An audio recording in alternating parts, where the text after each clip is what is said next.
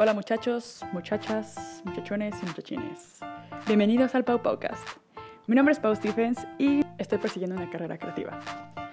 Como muchos ya saben o no, eh, básicamente me dedico a hacer monstruos de cerámica. Comparto el proceso en mi canal de YouTube y me encanta dar workshops y todo lo que tenga que ver con compartir enseñanzas, procesos, creatividad y bla, bla, bla. Y uno de los temas que me súper mega apasiona es el tema de, diseñar tu vida y de vivir de tu creatividad y me encanta como que hablar de ese tema y me gustaría seguir esa conversación. Es por eso que he creado el Pau Paucast, donde voy a entrevistar a gente creativa, les voy a preguntar qué hacen, pero más que qué hacen, por qué lo hacen y cómo fue que llegaron a hacerlo, ¿no? Cómo es que están haciéndole para seguir ese camino creativo, para hacer lo que les gusta y vivir de ello. En este podcast voy a compartir esas conversaciones, eh, conocimientos, espero que, bueno, yo aprender mucho, la idea, quiero absorber como esponjita todo lo que pueda de todas estas personas que están haciendo cosas muy chingonas. Quizás son egoísta, pero es real. Y sobre todo quiero inspirarles y que ustedes piensen y si, que se atrevan, ¿no? Que si ellos pueden, nosotros también podemos. Nada es imposible, simplemente hay que, pues hay que chingarle. Dentro de este podcast también quiero hablar de otros temas que me interesan, ¿no? No solamente, por un lado están las conversaciones sobre creatividad y, con gente que está haciendo cosas creativas, pero por otro lado quiero también hablar de temas que me afectan a mí eh, como mujer, como mujer emprendedora, y por eso también quiero sacar una sección, todavía no sé muy bien cómo, honestamente, que se va a llamar de mujer a mujer, y esa la voy a hacer con mi amiga Janet, que voy a entrevistar ahora, y que es nuestro primer episodio de esta primera temporada. Ya veremos cómo se va armando el podcast. Esto es también parte de un aprendizaje, y yo nunca he hecho esto antes. Así que, please, be patient. Pero juntos vamos a ir creciendo, vamos a ir evolucionando, y esto va a ir avanzando. Y pues nada, los dejo aquí con el primer episodio. Janet López, que es la hermana que nunca tuve, pero no se dejen llevar por las apariencias, no crean que es como que... Eh". No, Janet es una mujer que yo he aprendido un chingo de ella. Este, me ha enseñado mucho lo que es trabajar muy duro, lo que es adquirir experiencia, lo que es tener metas y lograrlas. Yo creo que ella inconscientemente lo hizo y creo que pueden aprender mucho de ella. Entonces, es por eso que ella es nuestra primer invitada. Y también ella eh, es, tiene una carrera diferente a la que yo tengo, ¿no? Ella trabaja en una empresa y es un trabajo creativo, pero es como un sistema totalmente diferente. Entonces, por eso es que la invité a que fuera parte de Mujer a Mujer, para poder hablar como diferentes perspectivas y diferentes puntos de vista sobre temas eh, importantes que suceden en, en, México, como, no sé, el acoso o la competencia entre mujeres, o no sé, ya hablaremos, ya veremos qué pasa, amigos. Pero bueno, sin más preámbulos y sin más por el momento, les dejo aquí el primer episodio. Espero que les guste y cualquier cosa ya saben dónde encontrarnos. Arroba paupaucast en Instagram y a mí personalmente en Pau Stephens. Y ya está. Chao. Janet Adilene López Cervantes. Bienvenida al podcast. ¿Qué onda? Eres mi primera invitada. no eres la primera entrevistada, pero vas a ser el primer episodio, güey. Me da mucho gusto. A todos les digo que van a ser el primero. ¿Sabes qué? No me da gusto que no tengas un segundo nombre, güey, porque no puedo regresarte Paulina. No me la puedes aplicar. Joaquina Stephens. Joaquina, güey. No creo que nadie se llame así, güey. Güey, ¿no viste Carrusel? María Joaquina. ¿O era Simona? No sé, no importa. Joaquina no me suena como un nombre normal, pero bueno, no importa. Saludos a todas las Joaquinas del mundo. Güey, eres el primer episodio, no solo porque eres mi BFF, sino porque también vas a formar parte de este podcast. Qué emoción. me siento honrada. Que no te dio opción, pero que la llamé de mujer a mujer. De mujer a mujer. Tenés que darle como el toque mexicano, dude. Sí, como una escena de Soraya Montenegro. Ajá, güey. Si no sabes quién es Soraya Montenegro, ya te cuelgo ahorita. Sí sé quién es, güey, sí sé quién es. Maldita lisiada. Pero bueno, entonces, creo que es importante, güey, que la gente sepa quién eres, güey. Porque, sí, güey, tienes ciertos privilegios porque eres mi mejor amiga, güey. No lo vamos a negar. Gracias. Pero yo no me junto con cualquier pendejo, güey. Eso también está claro. Entonces, yo quiero como que la gente sepa como las cualidades que me parecen atractivas y por las cuales creo que es válida tu amistad, güey. Y que es, me conviene tenerte cerca. Entonces... A ver, si me vas a sentar aquí a que escuche cumplidos, I'm in. bueno, el cumplido más grande es que, güey, te juntas conmigo. sí, y eso la güey, somos amigas. Vida, has mantenido mi amistad, has mantenido mi atención, güey, porque yo me aburro muy rápido de las cosas. Yo me aburro súper rápido de la gente, entonces me sorprendo cuando pienso que llevamos 10 años de amistad, güey, o sea, eso es difícil. 12. Ya 12, güey. Yo tenía 16 y tú tenías 17. ¿13? No lo sé. Porque no quiero ser indiscreta ni nada, pero ya casi cumples 30. bueno, eh, volviendo a ti. Cuéntanos así en pocas palabras a qué te dedicas. En pocas palabras me dedico a... Me, me resulta extraño que sea tan complicado para mí responder a esta pregunta, pero... Yo creo que es un problema de todo el mundo en la actualidad, güey. Sí, como ¿verdad? que ya no te dedicas a una sola cosa como antes, güey. Antes era como doctor y ya está. Ahora es como... Pero creo, o sea, creo que la cosa principal que hago es documentales para televisión, ahorita. Y hago como edición y producción y recientemente también dirección. Y aparte de eso, tengo como un, un, proyecto de creación de contenido para web, donde tenemos productos, por ejemplo, como el champurrado, que es un newsletter que llega todas las mañanas y te da noticias como de forma muy casual. Y creo que para no prolongar esto demasiado, como que a mí siempre me ha gustado transmitir información adaptada al público, ¿no? O sea, el champurrado usa lenguaje súper cotidiano y chistoso para que la gente que no le importan las noticias le importen las noticias. Y en los documentales se trata mucho de intentar que al público mexicano le interesen temas internacionales que normalmente le valen madres. Este, entonces siempre es un reto como de, de traducir la información y hacerla accesible y que la gente no solo entienda, pero también sienta algo. Muy bien, creo que lo escribiste muy bien, güey, perfectamente. Porque eso es lo que estás haciendo ahora, güey. Pero fue un proceso súper largo. Fue un proceso como muy de, largo. de definir primero, o como que quiero estudiar esto y luego ya estando ahí. Cuéntanos como tu trayectoria, ¿no? Como primero, comenzando como cómo elegiste tu carrera, que fue como ese momento que dijiste, güey, quiero enfocarme a esto, quiero dirigirme hacia este mundo. Y y pues eso, eso, es un buen comienzo. Ok, va a ser muy largo. Espero sí. que tengas tiempo. Uf. no worry. Tenía yo 17 años y cuando me gradué de la prepa quería estudiar marketing. No sé por qué, se me metió en la cabeza que quería estudiar marketing. De hecho, ya estaba inscrita en una universidad en España para irme a estudiar marketing y comunicación publicitaria. Y entonces, casualmente, en mi último semestre de la prepa, me dan una, una tarea, que era hacer un video de un tema que a mí me, me, interesara. Entonces, Benjamín y yo hicimos un documental. Eh, spoiler alert, Benjamín también va a ser entrevistado.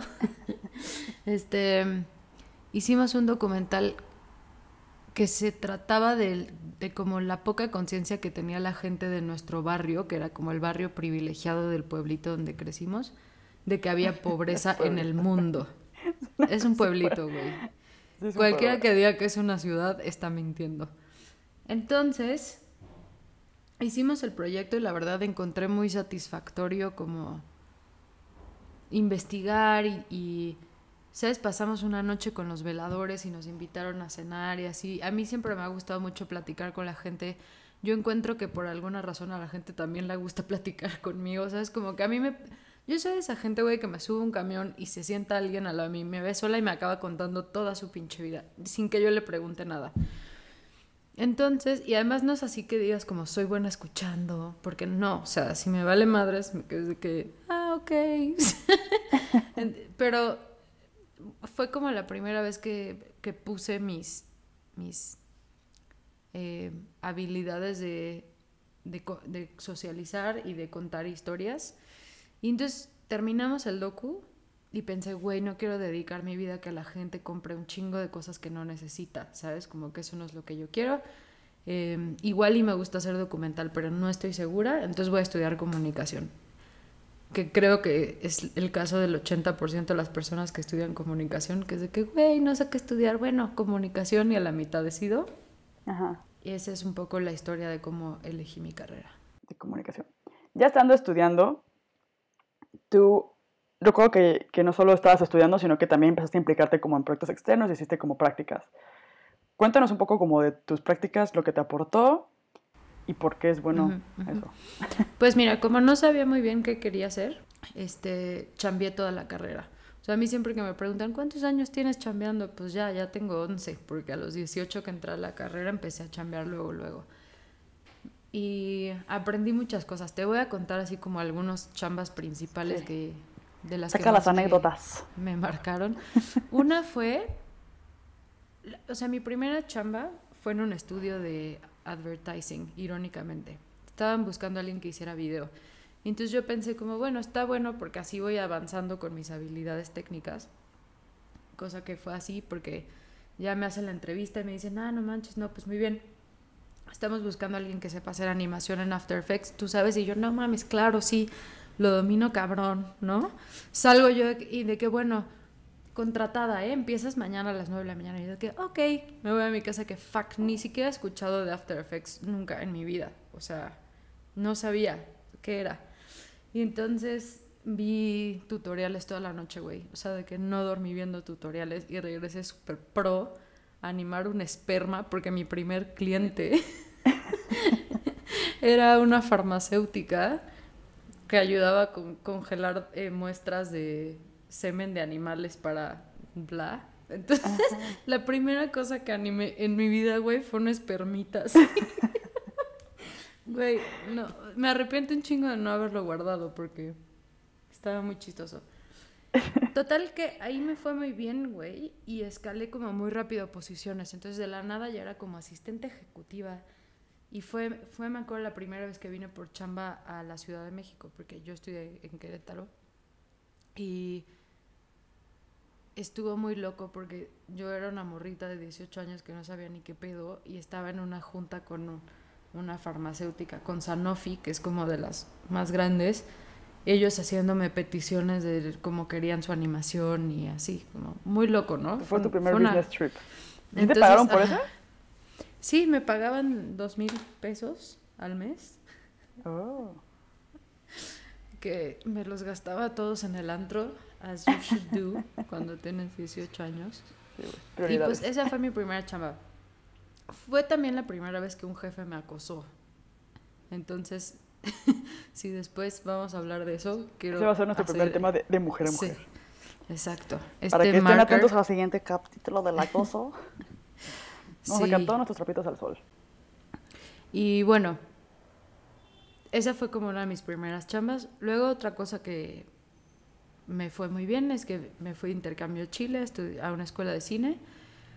Este, también estuvo bueno porque entendí que no quería hacer ficción, que ficción no me gustaba, ¿no? Porque fui y lo hice y creo que la experiencia valiosa de esa es como, si algo te llama la atención, deberías intentarlo y no descartarlo hasta que lo pruebes, ¿sabes? O no escogerlo hasta que lo pruebes, porque a mí me gusta hacer ficción como en la forma como teórica y guajira, está padre.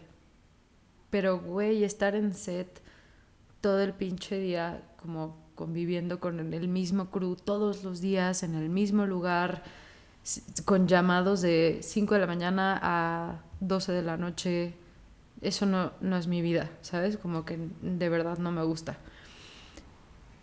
Y después que tuve más chambas como de comerciales, o sea, yo empecé, güey, de que barriendo el set y babysiteando a los hijos de los actores. ¿Y cuando regresaste de Chile fue cuando trabajaste en esta, ¿qué era productora o cómo le llaman? En Toratora Films. Toratora Films. Y ahí fue, eso fue como prácticas, ahí sí no te pagaban, ¿no? Que yo recuerdo. Eh, pues mira, me contrataron por proyecto pero eran proyectos largos. Siempre me dijeron que no me iban a pagar y al final como que les gustaba mi chamba y me daban así palchesco. Para los chicles. Pero estuvo muy bueno y eso me ayudó junto con otra peli que hice después, pero bueno, ahorita te cuento de eso. Me ayudó mucho a hacer contactos. Sí. Que es un que creo Otra que es parte lo, importante de... lo más rescatable, güey, es como aunque chambies gratis, los contactos eventualmente sí te pueden como pueden rendir frutos, ¿no? Sí, güey. Siento que algo de... Ok, güey. Deberíamos de cambiar eso como de las prácticas gratuitas y todo ese rollo. Pero siento que estamos en un punto en el que... No sé, güey. Como que tampoco estamos estudiando, güey. No tenemos esa necesidad como tan desesperada de tener dinero. Y sí puedes adquirir experiencia, güey. Y es que creo que lo más importante, lo, lo mejor que puedes adquirir cuando estás haciendo prácticas en algún lado es aprovecha como para adquirir experiencia y aprovecha para tener contactos, güey. Eso es como lo que te puedes llevar. Y ya si te dan dinero, güey, aunque sea, te, aunque sea que te den para recuperar como tus gastos de los cinco pesos del camión, ya también es algo, güey. Pero siento que ahorita México no está en... Siento que depende un chingo de la empresa y todo el pedo, güey. Por ejemplo, Tora Tora est- estaban empezando, güey. O sea, yo puedo entender que esos güeyes no tuvieran dinero. Como yo también cuando tenía mi taller, pues no tenía... Me hubiera gustado pagar algo así, pero pues yo no tenía realmente las herramientas o la... ¿Cuál es la palabra, güey? Yo no tenía la... Los recursos. Los recursos, exacto, para pagar a los interns. Pero les daba, por ejemplo, les dejaba que usaran el taller, que hicieran sus proyectos y que usaran el material y la chingada. Entonces, por ejemplo, este Piña que hizo un proyecto, pues al final él terminó exponiendo lo que hizo en el taller. Con, o sea, utilizó los recursos que tenía en el taller para terminar exhibiendo un proyecto en, en el Abierto Mexicano de Diseño. Entonces, al final, yo sí creo que al, fin- al principio no debemos de ponernos tanto los moños en ese aspecto. Sí creo que es, es una época en la que tiene, o sea, una vez tuve una amiga editora que me decía, hay épocas de absorber y hay épocas de dar, ¿no? Y en ese momento sí estás en modo absorber, güey. O sea, tienes que aprender de donde te den la oportunidad, ¿no? Entonces, bueno, después de eso vinieron un, crew de Los Ángeles a hacer una película a Querétaro y me contrataron también. Y también fue de Agrapa y fue una chinga, fue mi, mi primer y único largometraje en el que trabajé. Pero es una historia muy chistosa, güey, porque yo siempre supe que me iba a ir a Los Ángeles cuando me terminara, cuando terminara la carrera. Siempre supe, güey, así. Incluso me acuerdo perfecto que como que empecé a salir con un novio que tuve toda la carrera. Le dije, como bueno, está chido, podemos salir, pero yo en cuanto me gradué me voy a Los Ángeles. es como, siempre fue una cosa que estaba como programada en mi cerebro. Y resulta que de esa peli en la que chambié, el productor que no me pagó y se sentía en deuda conmigo porque la verdad lo salvé en esa producción. O sea, el güey no se paraba en set porque tenía un desmadre y siempre llegaba yo a solucionar todo porque tenía como esa cosa que tienes cuando eres joven y desgraciadamente después se va desgastando, que es nada te da pena y nada te da miedo, ¿sabes? Y Como que eres proactivo, güey. Pero bueno, no todos los jóvenes tienen eso, güey. Yo siento que tú, yo, yo cuando tenía practicantes, a veces pensaba como, güey, me gustaría tener un practicante que fuera 60% de lo que Janet fue en sus prácticas, güey. O sea, alguien que sea explotable. Ah, es- Esa era yo. y, que se, no, y que se ponga la camisa, güey, y que se parta la madre por, por dar las cosas, güey, aunque no esté recibiendo cosas a cambio, güey. O sea, como que... No sé, güey. Eh, era difícil. Sí, güey. Pues bueno, ese dude un día me escribe y nunca se me va a olvidar, güey, porque era el día que justo firmé mi título y es de que ya eres egresada oficialmente. Y era un martes. Y me acuerdo que iba manejando a, en mi, a mi casa pensando, güey, estoy hasta la madre de Querétaro, o sea, ya me quiero ir, ¿sabes? Como ya, güey, o sea, estoy súper cansada, pinche pueblo, ya sabes, así, clásicos sueños de provincia. Y entonces llego a mi casa, Yo quiero más que vida. sí. ¿Cuál Sí. bella, güey? Continúa. Exactamente. Entonces, llego a mi casa, güey, abro mi Facebook y hay un mensaje del productor de la peli. Y me dice, hola Janet, ¿cómo estás? Espero que estés viva porque llamé a tu antiguo teléfono y la persona que me contestó dijo que estás muerta. Si no estás muerta, por favor, contesta este mensaje. Me urge hablar contigo. ¿Qué pedo con esa persona malvibrosa?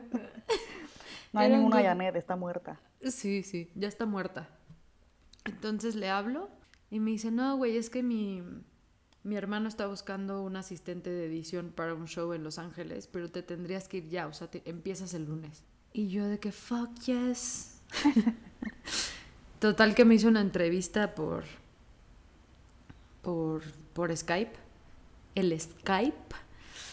Y me acuerdo perfecto que así al día siguiente yo estaba cubriendo una pasarela porque entre mis mil chambitas pues hice fotografía social y de bodas y así. estaba cubriendo una pasarela y suena mi teléfono y dice ese güey, me dice como, bueno, quedaste seleccionada, puedes venirte eh, y em, puedes empezar el lunes. Ya ese día era jueves, güey. Y yo de que, ok, sí. Pues nada, güey, dejé todas mis cosas. Me compré un carrito de mil dólares. No, 600 dólares me costó. Mi papá me dio así un billete de 100 dólares y fue que, bueno, mija, pues que te vaya bien. que Diosito te bendiga. ahorita, ahorita cuando pienso en esas cosas digo, madres, güey, o sea, ahorita sí me daría miedo porque yo llegué a vivir como en el jardín como en una casita chiquita en el jardín del, de mi jefe. Y, y tenía solo 100 dólares, güey. O sea, si no me pagaba el viernes que seguía, yo ya no tenía lana para comer. y estirando esos 100 dólares en una ciudad que no es nada barata, güey. Exacto, güey. Entonces, bueno, me fui. Y como ya sabes tú, que es la historia de mi vida, era un proyecto que era por dos meses y se extendió un chingo de tiempo más, ¿no? Y estuvo chido porque ahí fue cuando me di cuenta que quería editar. O sea, empecé como asistente de edición. editar. exacto. Que irónicamente era un proyecto de documental también. Entonces estuvo chido porque nada más reforzó como el gusto que tenía por hacer documental. ¿Qué tenías como 21 años? 21. Ya, tenías como que en tu lista de ya eras legal en, los Estados, en los United. Sí. Y, aparte ya a los 29 tenías como toda una cajita de herramientas y habilidades, güey, que ya has adquirido como durante la universidad, güey. Que está, yo eso le digo, por mi, ah, siempre lo de mis primos, güey, cuando estoy haciendo entrevistas, güey. Como que me doy cuenta que este podcast es como para que mis primos lo escuchen algún día, güey. que sé que no va a suceder, güey, porque son unos imbéciles. Espero que no, perdón, primos, los amo. Pero no, güey, como que es como, güey, ahorita están estudiando, tienen de que 21 o 22 años, y es como de, güey, hagan prácticas, háganos esto. Y como que, jajaja, ja, ja, y están en el puro desmadre, güey. Y es como, ok, güey, cuando estén jodidos, no me busquen. No me pidan consejo, güey, porque intenté aconsejarles cuando todavía estaban chavos, güey. Y justo eso, güey, que no tienes, no, no, no tienes miedo, güey. No sé, yo también cuando estaba más, yo sí noto ahorita un chingo la diferencia de que era mucho más aventada cuando tenía 23, 24 años que ahorita, güey. Cuando empezar el podcast, me tardé mucho en decidirme, güey, porque es entrevistar a gente, güey, es como que algo que nunca he hecho, es lanzarlo al mundo y probablemente mucha gente sea como de, güey, eso apesta. Y ya me da más miedo lo que la gente opine, güey, o ya me da más miedo fracasar, o ya me da más miedo. Y cuando tenía 21, 22, era como de, nee. Como que lo intentaba y contactaba con la gente sin tener miedo a que me rechazaran. Ahorita me da más miedo el rechazo de que escriba como de, hola, te quiero entrevistar, es un nuevo podcast. Y la gente es como de, ah, chido tu cotorreo. Y ya como que dije, ok, güey, la gente me va a rechazar. Pero eso antes no me importaba. Y ahora sí es como que me lo tomo perso. Como de, güey, ¿por qué no quieres salir en mi podcast? ¿Sabes cuál es mi teoría al respecto, güey? Que ya tienes una trayectoria. Como ya a estas alturas de tu vida, pues ya hiciste varias cosas. Ya no eres como cualquier pendeja, ¿sabes? En teoría. ya no deberías ser cualquier pendeja. No, ya no eres cualquier pendeja, güey. O sea, tú ya empezaste una empresa, ya has expuesto en un chingo de lugares. Exacto, ya abriste una empresa, ya la cerraste. ya te endeudaste con esa empresa. Exacto, güey. O sea, ya tienes conocimiento de la vida y como que a veces sientes culero que las demás personas no valoren ese conocimiento. A mí me pasa mucho cuando cotizo, por ejemplo. Es como, no, pero es que este chavo me cobra la mitad. Y es como, sí, pero ese chavo es un pendejo que se acaba de graduar de la escuela y no sabe lo que está haciendo. Y él no hizo prácticas de agrapa como yo, culé. Deja todo eso, güey.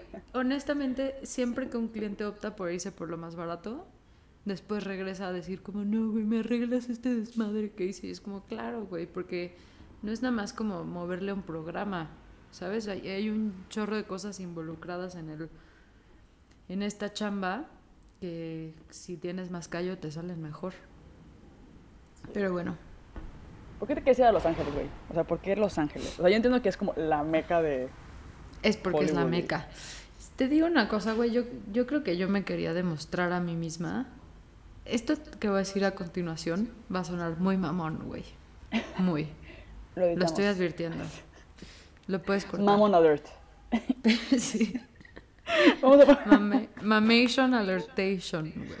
Pero yo como que siempre me fue bien en la escuela, güey. Y yo crecí mucho con esta idea de que quería un reto, ¿sabes? Como que quería algo que me retara realmente, güey. Porque siempre te consta, güey. O sea, yo pasaba álgebra con 10 sin estudiar, güey. Sí, güey, te odiaba Entonces, por eso, güey. Sí, yo haciendo güey. veranos, güey, entonces que adiós, muy me voy a Cancún. Y yo, no, culera. Eres mi mejor amiga. Estábamos pedas juntas esa noche que no estudiamos, güey. Me Sí, traicionaste. güey. Y, y luego, güey, todas las chambas que tuve, como que escalé posiciones muy rápido y la gente valoraba mucho mi trabajo. O sea, siempre empezaba como asistente y acababa como manager en tres meses, güey, así. Entonces yo como que siempre pensé como igual y si me voy a Los Ángeles va a haber más competencia, me voy a curtir mejor, ¿sabes? Como que quiero estar preparada para los madrazos de verdad. Y por eso me quería ir a Los Ángeles, güey. O sea, porque quería ir a un lugar donde la competencia estuviera ruda y sobrevivir, como demostrarme a mí misma que podía sobrevivir. Sí, es sí, era un, sí, era un buen rato, güey, porque sí es verdad que... Ay, no sé cómo decirlo, güey, pero como que tuviste muchos retos durante tu carrera y como que siempre los... Por ejemplo, te fuiste a Chile... y A Chile. Perdón, amigos de Chile. Te fuiste a Chile, weón, y cuando hiciste el documental no fue solamente como de todos hacemos un documental, güey. Fue un concurso, escribiste un guion, güey, tu guion quedó seleccionado, güey, y todos sus compañeros de clase tuvieron que hacer el, tu guion, güey, tu proyecto, güey. Entonces, al final, güey, o sea, se fueron tus minions, güey. También cuando fuiste a el concurso de 24 horas, También fuiste 48. directo. Tampoco 48, te güey. mames, pero... Sí, yo no o sea, eso, eso, era el primer, el primer 48 horas de, de México y ganamos, güey, ganamos mejor cortometraje, mejor dirección, mejor guion.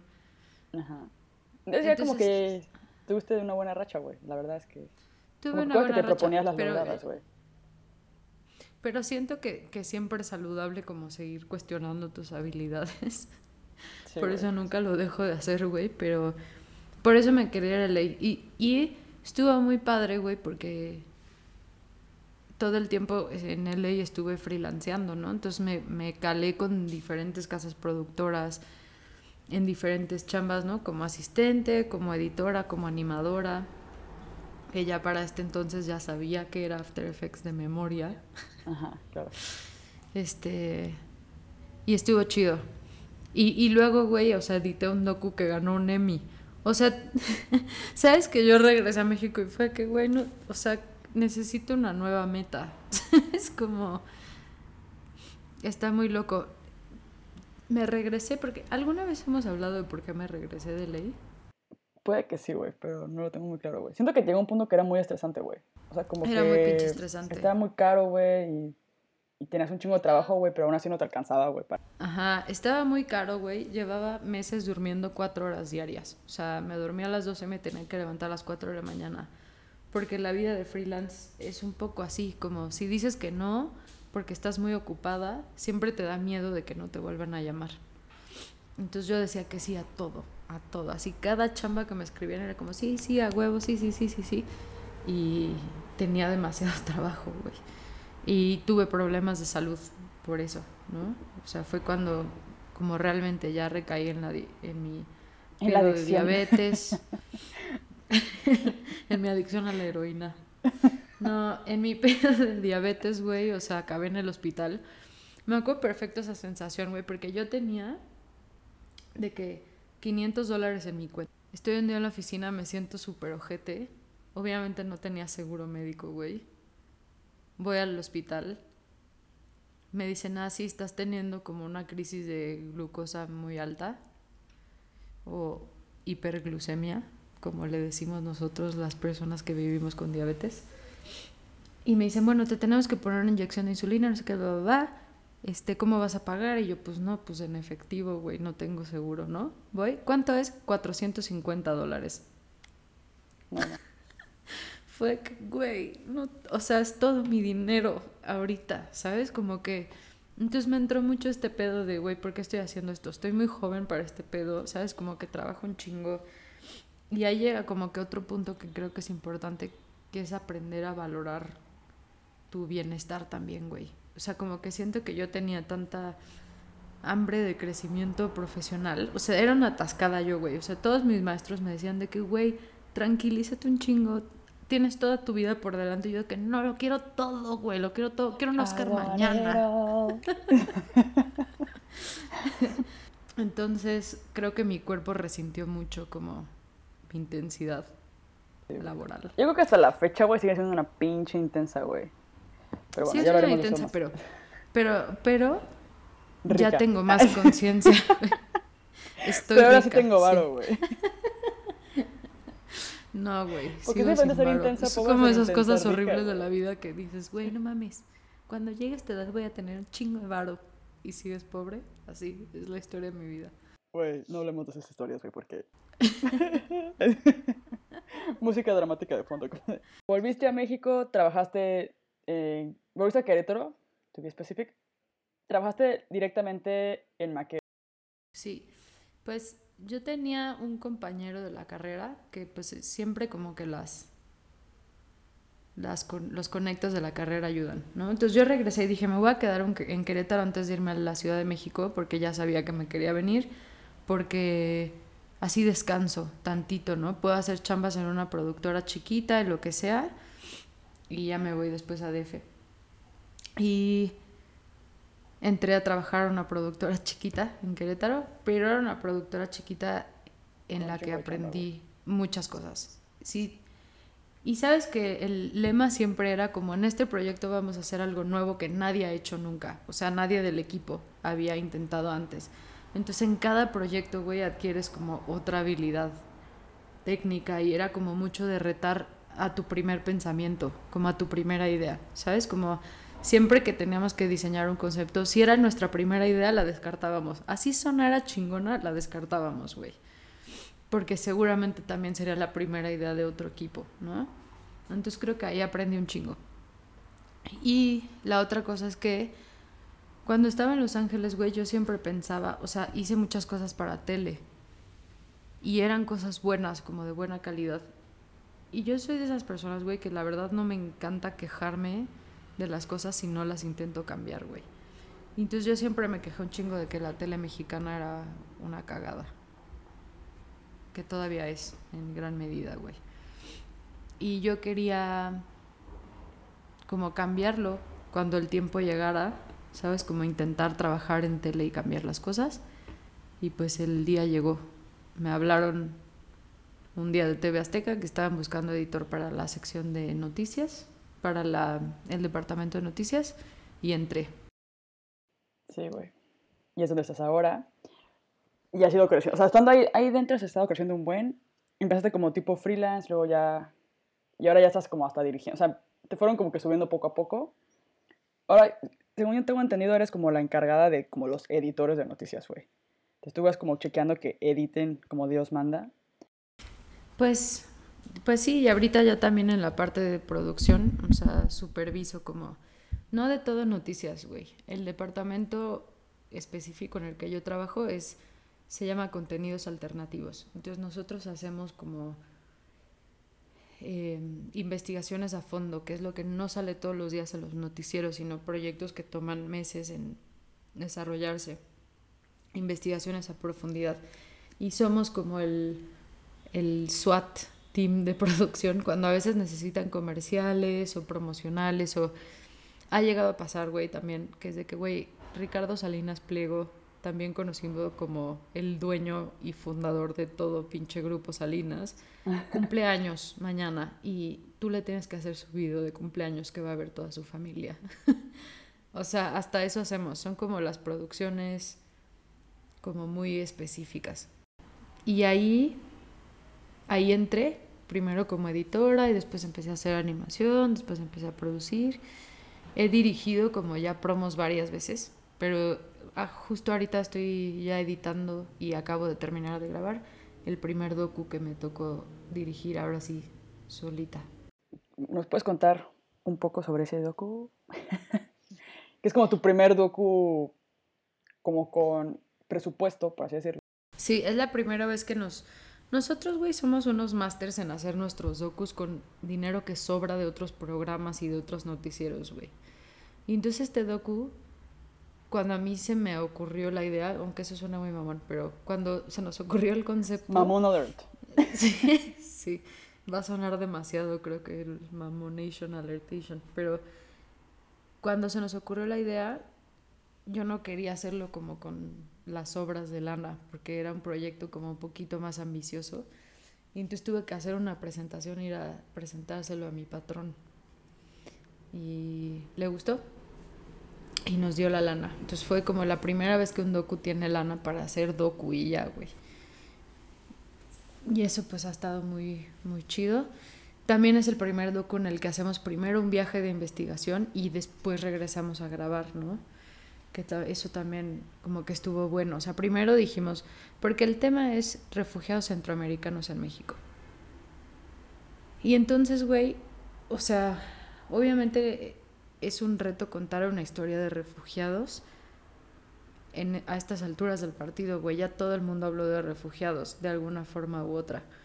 Entonces queríamos ir a investigar primero para ver de qué ángulo lo íbamos a contar, güey. Entonces fuimos a dos estados, a tres pueblos, hablamos, o sea, te pasabas el día hablando con familias para estudiar sus historias, incluso con las personas de la ONU que trabajan ahí o con agentes de migración, como para entender todas las caras de la moneda, ¿no?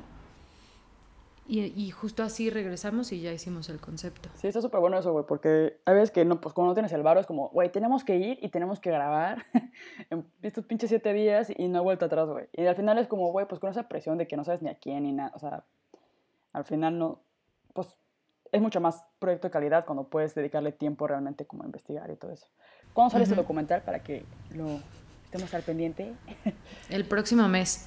Y aparte, güey, hay una cosa que no te he contado, así que te voy a contar ahorita. Este, tú sabes que yo soy muy fan de los podcasts, güey. O sea, yo escucho un chingo de podcasts en inglés de ciencia y de periodismo y así, me encanta. Y entonces, güey, tengo un chingo de material que no va a acabar en el corte.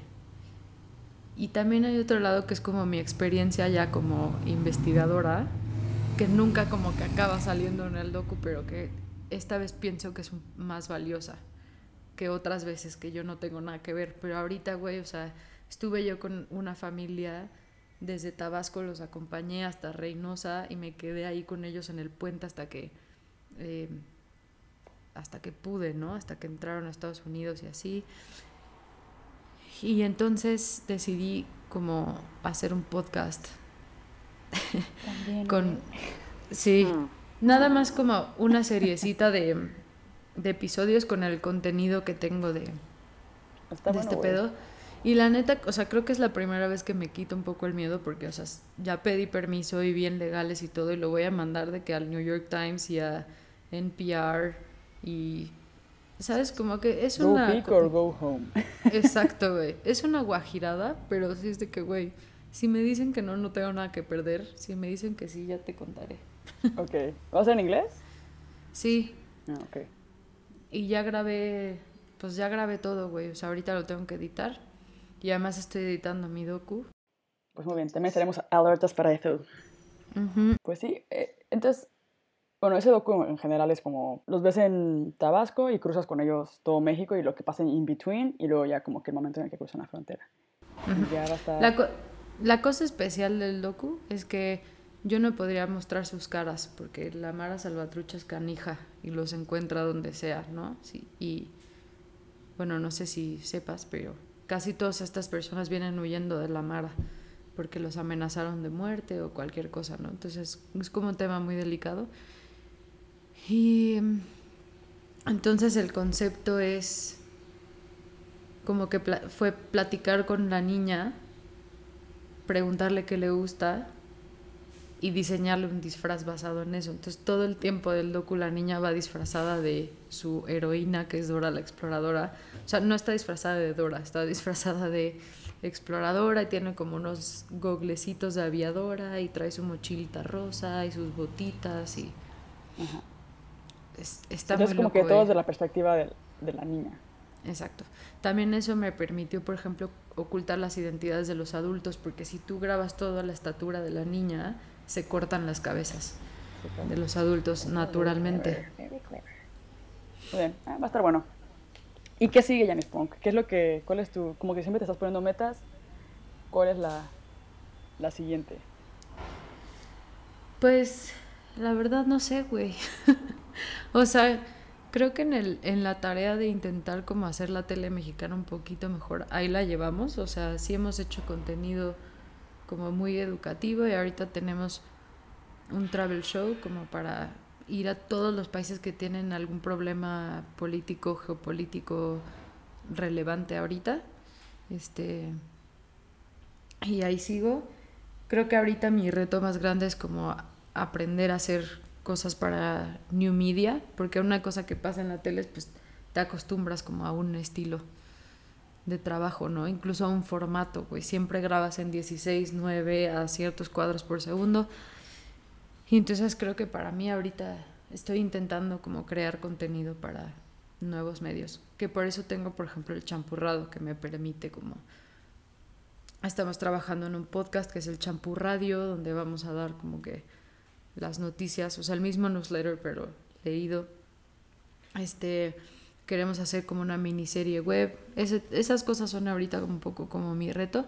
Y más a largo plazo es pues hacer un docu mío, pero por fuera, ¿no? Ya no, ya no pagado por mis papás de TV Azteca. Por tu papi Salinas. Exacto. por el tío Ricky le decimos. Ok. Y algo que quieras aconsejar como a chavos que estén escuchando esto, que quisieran dedicarse a lo mejor a este mundo del entretenimiento. Pues es una chamba que te tiene que gustar un chingo, si no tu vida es miserable, ¿sabes? Como que son muchas jornadas muy largas. Este, a veces, por ejemplo, a mí ya lo que me empieza a afectar es que son demasiados viajes y a veces como que quiero estar en mi casa, güey, ya.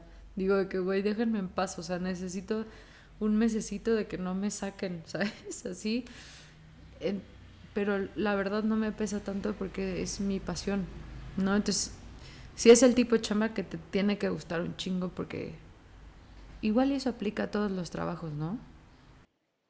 Pues sí, yo creo que el problema de tu chamba, güey, bueno, el problema, güey, pero el tema que tiene es como, como que cuando estás creando contenido, güey, el, el contenido se mueve muy rápido.